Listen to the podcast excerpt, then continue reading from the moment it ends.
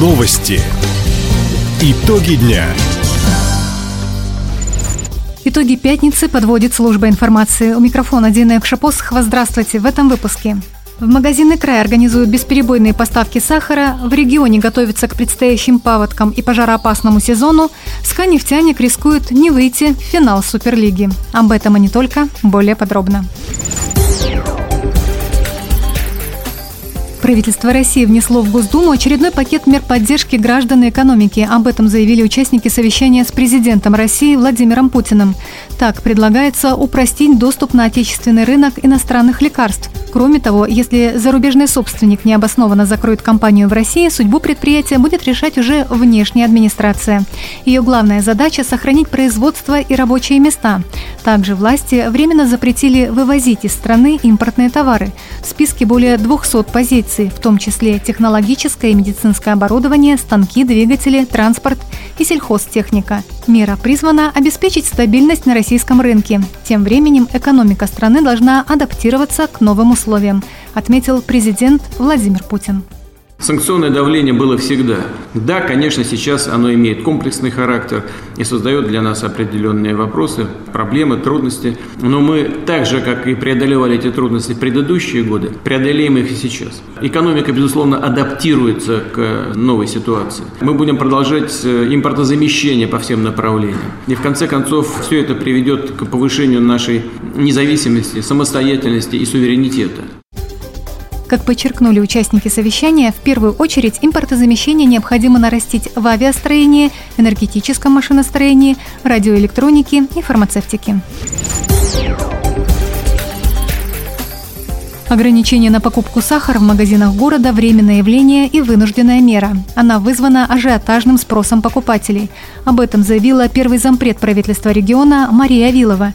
Сейчас в большинстве торговых сетей есть запас продукта. Кроме того, в правительстве края уже приняли ряд мер для решения этого вопроса.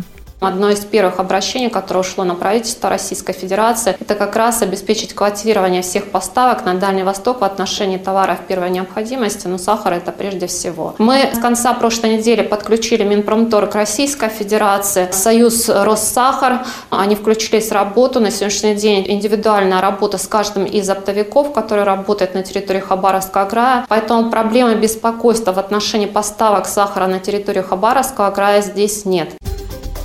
Вопрос находится под особым контролем правительства региона и правительства России. Кроме того, есть поручение о приоритетных поставках товаров на Дальний Восток.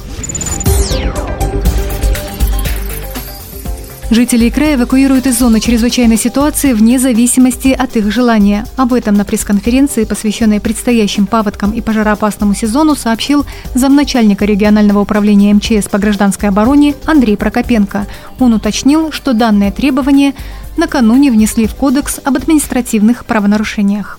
Статья 19 была добавлена следующим подпунктом. А, граждане Российской Федерации обязаны эвакуироваться с территории при получении информации о проведении эвакуационных мероприятий. Это обязанность гражданина. То есть этого пункта раньше не было, теперь его добавили туда. Соответственно, за невыполнение данного пункта там идут штрафные санкции у нас.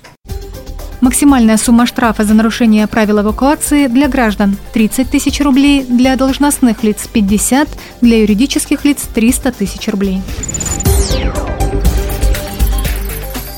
Жители Краевого центра ответили на вопрос, чего хочет Хабаровск. Онлайн-площадку с таким названием открыла городская администрация. К 9 марта граждане оставили на ней около 400 предложений. Третий день относится к сфере благоустройства. 17% посвящены развитию транспорта, 14% – защите природы и экологии.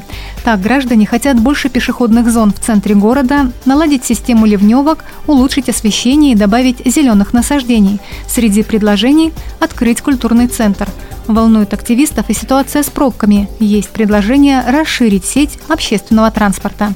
Онлайн-платформа продолжит собирать идеи до 24 марта. Мнение горожан учтут при разработке стратегического мастер-плана по реновации Хабаровска. Документ президенту страны Владимиру Путину представят в начале сентября.